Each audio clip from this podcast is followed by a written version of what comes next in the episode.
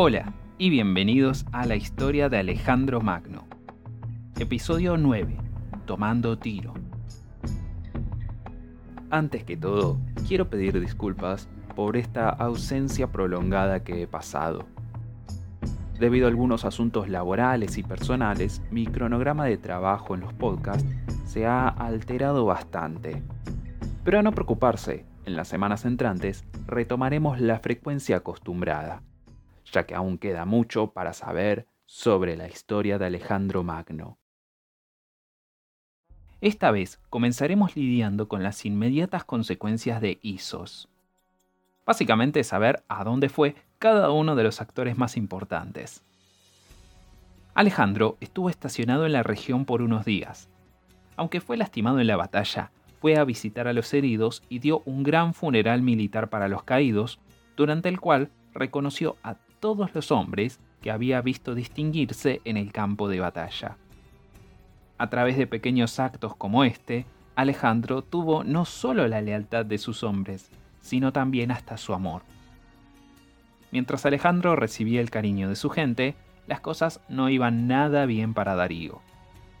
El rey de reyes siguió huyendo por la noche con algunos seguidores, mientras Alejandro dejaba de perseguirlo y se volvía.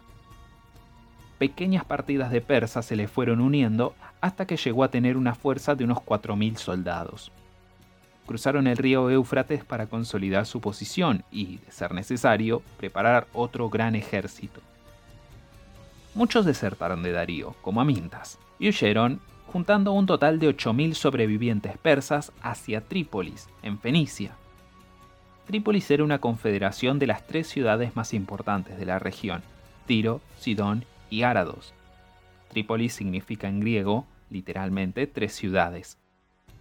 El centro de la confederación se convertiría en la actual ciudad libanesa de Trípoli. Y desde aquí navegaron hacia Chipre, quemando todas las naves que no pudieran usar.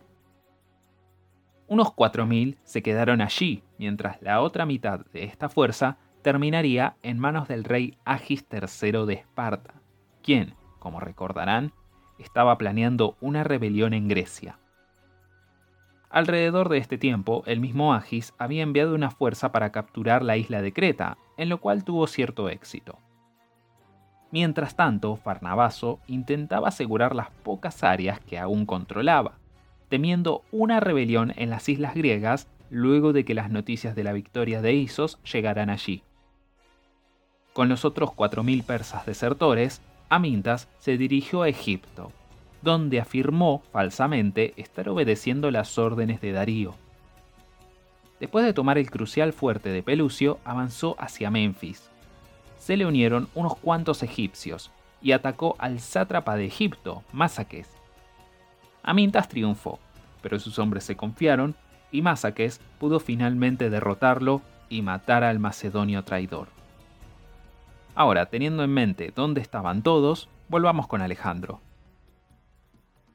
Después de designar gobernadores para la región, avanzó al sur, a través de la actual Siria, dirigiéndose a Fenicia, lo que actualmente es Líbano y Palestina ya que la mayoría de los reyes fenicios y chipriotas habían huido, solo quedó Estratón, rey de Árados y de la región circundante, para rendirse ante Alejandro, entregándole una corona de oro. Mientras se encontraban en esta área, específicamente en la fortaleza isleña llamada Marato, llegaron ante Alejandro enviados de Darío solicitando la paz las charlas comenzaron explicando el casus belli de Darío, su motivo para la guerra. Se justificaba explicando que Filipo y su padre, Artajerjes, estaban en términos amigables, pero cuando Arcés ascendió al trono, Filipo fue culpable de agresión sin motivo en contra de Arcés. En cuanto Darío ascendió al trono, Alejandro ni siquiera mandó enviados para volver a esos términos amigables, sino que en vez de eso lo atacó por lo tanto, Darío simplemente se estaba defendiendo. Aunque es cierto que Darío estaba defendiéndose, no hay documentación que pruebe que Filipo y Artajerjes tuvieran ningún trato. Aunque el rey macedonio ya había comenzado el camino hacia la guerra al aliarse con el tirano Hermia de Atarnius, quien se rebeló contra los persas en el 342 a.C. Podríamos decir que ambos bandos tenían algo de culpa en agresiones injustificadas. Luego de dar estas razones para sus acciones, Darío pidió que Alejandro le devolviera a su esposa, su madre e hijos, y por todo esto ofrecía a cambio una alianza.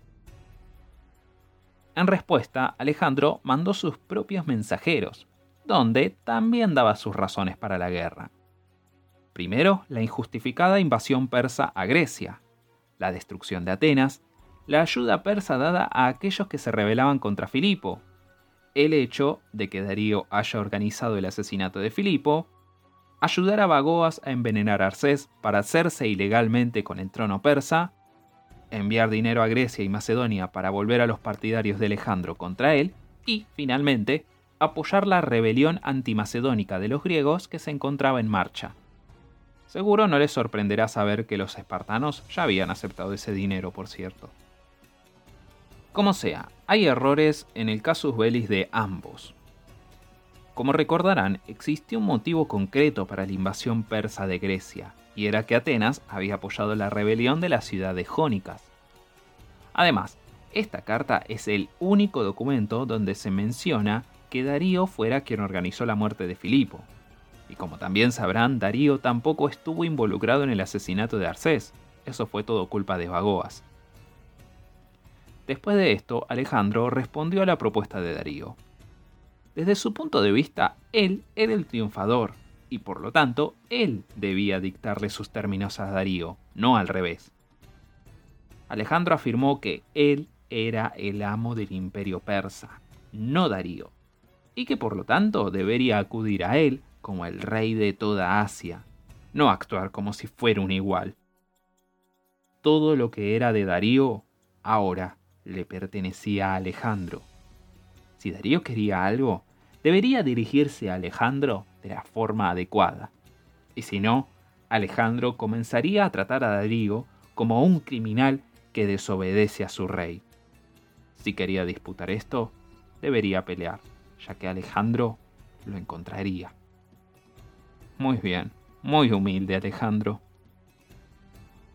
En realidad, antes de ir a encontrar a Darío, Alejandro tenía mejores cosas que hacer, principalmente asegurar la costa del Mediterráneo.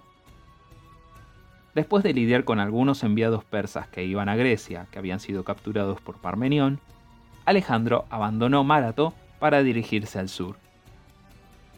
Tanto Biblios como Sidón se rindieron ante Alejandro. En particular esta segunda ciudad estaba muy ansiosa por esto. Detalle de color. Biblios es el origen de la palabra Biblia. La palabra griega para papiro era biblio, ya que recibían sus papiros de esta ciudad, lo que haría de la Biblia el libro de papiros. Tan solo una pequeña trivia. Ahora, con dos de las tres ciudades de Trípolis en su poder, era hora de ir por la última, Tiro. Representantes de la ciudad se reunieron con Alejandro, lo cual él agradeció y expresó que quería ingresar a la ciudad para dar unos sacrificios a Heracles. Tiro poseía un templo al dios Melkart, quien Alejandro identificaba con Heracles, y supuestamente este era el templo más antiguo dedicado a Heracles de todo el mundo. El pueblo estaba más que dispuesto al pedido de Alejandro, pero no querían a ningún persa ni ningún macedonio dentro de la ciudad, sintiendo que esto sería lo mejor para mantenerse seguros en el futuro. Es decir, la guerra aún no estaba definida y no sabían quién ganaría. Esto no le agradó a Alejandro, no le agradó para nada. Solo había un camino ahora. Debería tomar tiro. Ahora, estoy seguro que se preguntarán, ¿por qué? Había otros asentamientos que Alejandro también había dejado pasar, como Silio, en el sur de Anatolia, pero no podría hacer lo mismo con Tiro. La principal razón era simplemente porque Tiro era un enorme y crucial centro portuario. Con esto en mente, Alejandro explicó a sus hombres por qué deberían hacer esto. Con nuestra retrospectiva ya sabemos que Alejandro tuvo éxito, pero en ese entonces no era tan claro que las cosas saldrían bien. Alejandro admitió que no estaba seguro en avanzar a Egipto mientras los persas controlaran el mar, y tampoco estaba seguro de ir a buscar a Darío con la ciudad de Tiro siendo neutral y Chipre bajo control persa, las dos a sus espaldas. Y a todo esto hay que sumar la situación en Grecia, específicamente el rey Agis planeando una rebelión. Si avanzaban hacia Babilonia, los persas podrían recobrar el dominio de la costa, permitiendo llevar la guerra hasta la mismísima Grecia. Pero si tomaban Tiro, lograrían controlar toda Fenicia. Si eso pasaba, significaba que la flota fenicia desertaría para Alejandro, permitiendo tomar Chipre con facilidad y siendo aún más simple tomar Egipto. Con esto terminarían las inquietudes en Grecia, incrementaría la influencia y prestigio macedonio, y no solo barrerían a los persas del mar, sino que los aislarían del resto del continente hasta la zona del Éufrates. Con todo esto, sus oficiales fueron convencidos. Y por si fuera poco, esto recibió el apoyo de ciertos sueños. Algunos tirios soñaron que Apolo anunciaba que estaba descontento con lo sucedido en la ciudad y que se pondría del lado de Alejandro. A causa de esto, los tirios ataron con cuerdas la estatua del dios en la ciudad y la clavaron a su base, insultándola por ponerse del lado del enemigo. Alejandro, por su lado, tuvo dos sueños. En uno, contaba que perseguía y eventualmente atrapaba a un sátiro. Los adivinos que interpretaron esto dividieron la palabra en dos, es decir, sa, tiros, significando tiro será tuya. En otro sueño que tuvo, Heracles lo invitaba a entrar en Tiro, de nuevo, los adivinos vaticinaron que Tiro sería tomada, pero solo luego de mucho esfuerzo, ya que el trabajo y el esfuerzo era lo característico de Heracles. Aunque, en palabras de Arriano, con o sin sueños, era obvio que tomar Tiro sería una empresa muy complicada. Alejandro, libro 2, capítulo 18. Para los que no conozcan la situación de Tiro en el siglo IV a.C., lo cual seguro todos conocen, primero hay que saber que Tiro era una isla defendida por muros de entre 45 hasta 60 metros, rodeada de un mar controlado por los persas frente a los macedonios que prácticamente no tenían ninguna nave. Por eso ya era obvio que sería una empresa enormemente compleja, y el motivo por el que el asedio tardaría 7 meses y la razón para el nombre de este episodio. Alejandro comenzó a trabajar en el verano del 332 a.C. Debía tomar esta isla ubicada a más de 700 metros de la costa, así que el primer paso sería construir un pasaje hasta allí. Cerca de la costa había algunos parches de barro, pero el agua luego se ponía demasiado profunda. Los macedonios colocaron rocas en el lecho del agua para hacer los cimientos y encima colocaron maderos. Usando el barro fue fácil armar montículos y unir las piedras en su lugar. Los hombres trabajaban mucho y las cosas empezaban a pintar bien. El suelo parecía firme y no enfrentaban ninguna oposición. Pero a medida que llegaba más mar adentro, comenzaron los problemas. Los tirios hacían constantes correrías contra la calzada, haciendo que fuera imposible completarla.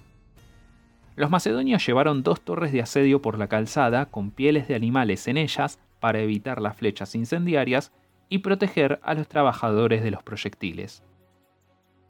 Si los macedonios tenían suerte, esas torres servirían para defenderse de los tirios. Pero no sería así, ya que los de Tiro contraatacaron enviando un bote lleno de material inflamable e incendiándolo a último momento. Esto destruyó las torres de asedio por completo, y hecho esto, los tirios salieron en masa de la ciudad para destruir la calzada. Así que de nuevo, foja cero para Alejandro. La calzada sería reconstruida, aún más ancha para tener espacio para más torres de asedio, así como también construirían más máquinas de asedio. Con esto en marcha, Alejandro volvió a Sidón, ya que una cosa había aprendido de esos desastrosos asedios iniciales, y era que, si quería tomar la ciudad, necesitaría una flota. Algunos reyes de Fenicia, enterados de que Alejandro había capturado la región, dejaron la flota persa y se unieron a los macedonios. Con este apoyo, tenía ahora un total de 80 naves fenicias. Al mismo tiempo, las naves que patrullaban Rodas y otros nueve navíos se les unieron. Una vez que llegaron las noticias de la batalla de Isos y el control macedonio de Fenicia, los reyes chipriotas también navegaron a Sidón trayendo consigo 120 naves. Con todo esto, ahora Alejandro tenía más de 200 barcos y a la vez lograba debilitar la flota persa. Este fue el punto de quiebre en el asedio. Después de esto, Alejandro realizó una breve campaña en las llamadas cordilleras del Antilíbano, mientras se construían las máquinas de asedio. Plutarco reporta parte de esta campaña, donde su antiguo tutor, Lisimaco, no podía mantener el ritmo de los soldados. Como Alejandro no quería dejar al hombre atrás, aunque éste le pidió que lo dejaran, terminó acampando en un terreno baldío junto a Lisimaco y un puñado de soldados. Después de solo 10 días de la campaña, Alejandro sometió toda la región y volvió a Sidón para encontrar unos 4.000 refuerzos del Peloponeso. Así que decidió que era hora de volver a asaltar la ciudad. Su flota navegó hacia Tiro en formación cerrada. El mismo Alejandro estaba en el ala derecha, apuntando al mar, mientras que los reyes de Chipre y Fenicia estaban en la izquierda, ala controlada por Cratero. Al saber que Alejandro atacaba por mar, seguramente los tirios estaban muy confiados. Pero rápidamente se habrían preocupado al ver la nueva flota macedónica. Claramente por esto los tirios no iniciaron el ataque, prefiriendo bloquear la entrada al puerto con sus naves, justo como Nicanor había hecho durante el asedio de Mileto. Cuando fue evidente que los tirios no tomarían la ofensiva, unas naves fenicias intentaron embestir a los tirios en el puerto. Hundieron algunas, pero esta sería toda la acción que vería el día, y la flota se refugió en la costa. Luego de esto, Alejandro ordenó el bloqueo de Tiro, las naves chipriotas bajo el control de Andrómaco se ubicaron en el puerto norte y las naves fenicias mandadas por Alejandro se pusieron en el puerto sur, al otro lado de la calzada. Con el bloqueo emplazado, se comenzaron a juntar las máquinas de asedio en la calzada. Incluso colocaron algunas sobre las naves. Los tirios colocaron torres de madera sobre las almenas de los muros, usando flechas con fuego y otros proyectiles contra el enemigo. Además lanzaron rocas sobre la costa, a la base de los muros, y esto hacía que las naves macedonias temieran acercarse a la muralla por miedo a perforar sus cascos. Aunque intentó remover las piedras de la costa, Alejandro encontró esta situación muy difícil. En primer lugar, los hombres solo podían trabajar en las inestables cubiertas de los barcos, y en segundo lugar, los tirios eran un auténtico obstáculo. Constantemente golpeaban los cascos de los trirremes griegos con naves armadas especialmente para esto, y cortaban las sogas de anclaje, así que era imposible mantener los barcos quietos. Alejandro mandó naves más pequeñas para mantener a salvo a los barcos mayores, pero los tirios simplemente enviaron buceadores para seguir cortando las sogas. Hartos de esto, los macedonios usaron cadenas en vez de sogas, y esto detuvo a los buceadores. En la calzada ataron las rocas y usaron grúas para tirarlas en aguas más profundas, lejos de donde querían construir. Y así despejaron el agua frente a la ciudad y los botes podían acercarse. Los tirios ahora estaban en serios problemas. Desde que el bloqueo había empezado, los tirios habían desplegado velas sobre el puerto para taparle la vista a los macedonios. Así escondidos, decidieron escabullirse durante la noche para atacar a los chipriotas en el puerto norte. Se enviaron unas pocas naves en completo silencio hasta donde estaban los barcos de Chipre y abordaron las naves enemigas tan rápido como pudieron. El ataque sorpresa fue efectivo, ya que muchas de esas naves no estaban tripuladas durante la noche. Pero aunque habían estado muy sincronizados, Alejandro no estaba descansando como esperaban al oír a los tirios, el rey macedonio alertó inmediatamente a sus tropas. La mayoría de la flota fenicia vigilaba el puerto sur, mientras unos pocos barcos navegaron alrededor de la isla para sorprender a los atacantes nocturnos. Los que estaban en la isla vieron todo e intentaron avisar a sus camaradas, gritando, haciendo señales, pero las tripulaciones tirias no los vieron ni los oyeron. En cuanto avistaron a Alejandro, escaparon al puerto a toda velocidad, pero ya era tarde, y la mayoría de las naves fueron embestidas. La pérdida de vidas no fue muy grande, la mayoría pudo huir nadando. La importancia de esta escaramuza era que ahora la flota tiria no estaba capacitada para defender la ciudad, así que Alejandro se preparó para el ataque final. Desde la calzada las máquinas de asedio no tenían mucho alcance, así que realizó un ataque al norte de la isla usando artillería desde los barcos, pero de nuevo los macedonios no tuvieron suerte. Intentaron un ataque al sur, y allí, finalmente, encontraron un punto débil. Una parte considerable del muro empezó a ceder y se abrió una pequeña brecha. Alejandro realizó un ataque tentativo, pero fue rechazado. Y tres días después, cuando el clima lo permitió, los macedonios trabajaron en ampliar la brecha. Una vez que hicieron suficiente daño, se retiró la artillería y se enviaron dos naves con pasarelas para ser colocadas sobre la brecha. A la vez, muchos trirremes fueron enviados a los otros puertos de la isla en caso de que los tirios quisieran romper el cerco. Unos cuantos botes más con arqueros fueron puestos alrededor de la ciudad. Así, los defensores podrían ser atacados desde todos lados. Con esto desplegado, la batalla comenzó. Alejandro lideró personalmente el asalto y la lucha fue feroz. Pero por primera vez en todo el asedio, los macedonios tenían un pie firme en la ciudad. Sin mucha dificultad, la sección de la brecha fue la primera en caer en manos macedónicas. Y pronto, las torres cercanas también serían tomadas.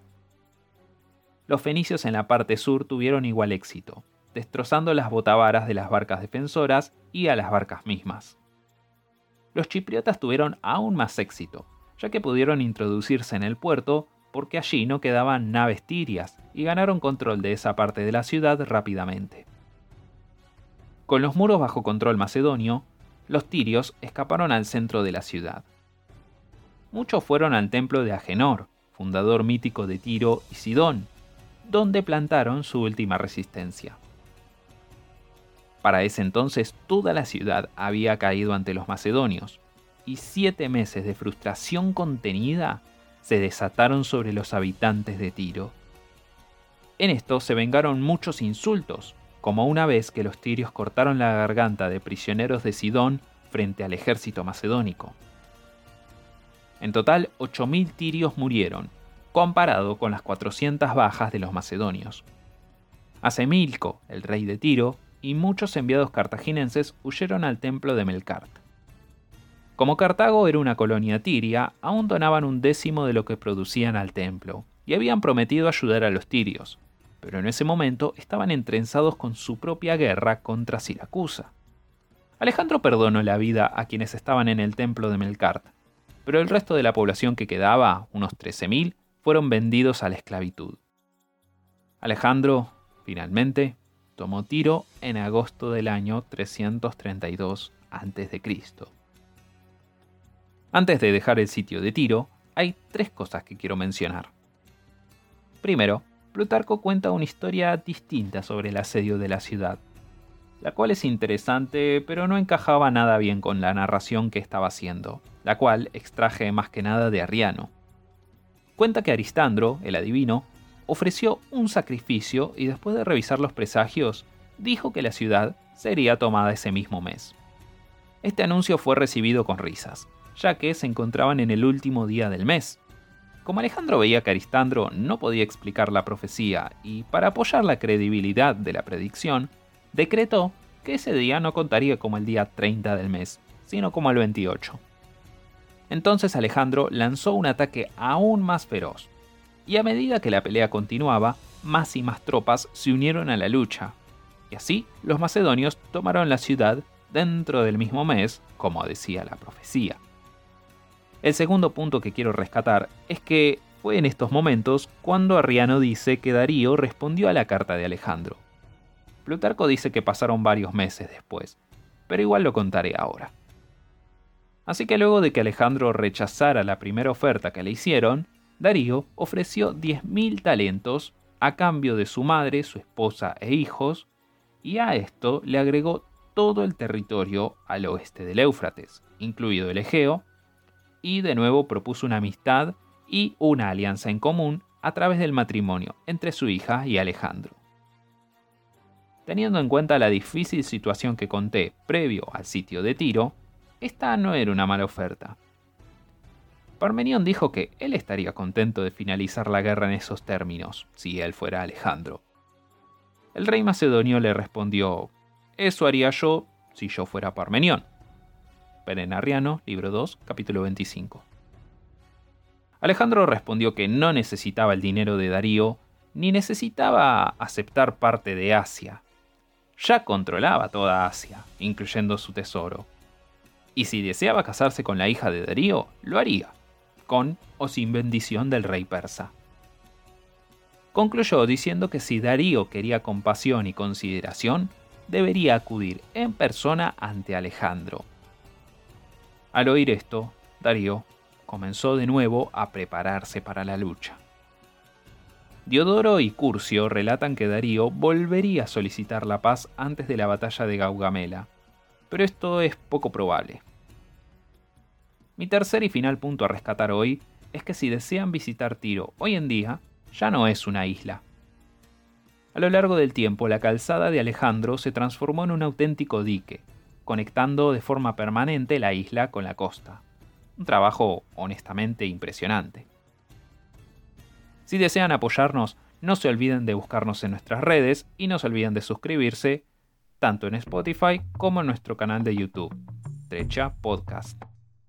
Nos veremos la próxima, cuando Alejandro se prepare para invadir uno de los reinos más antiguos del mundo conocido, Egipto.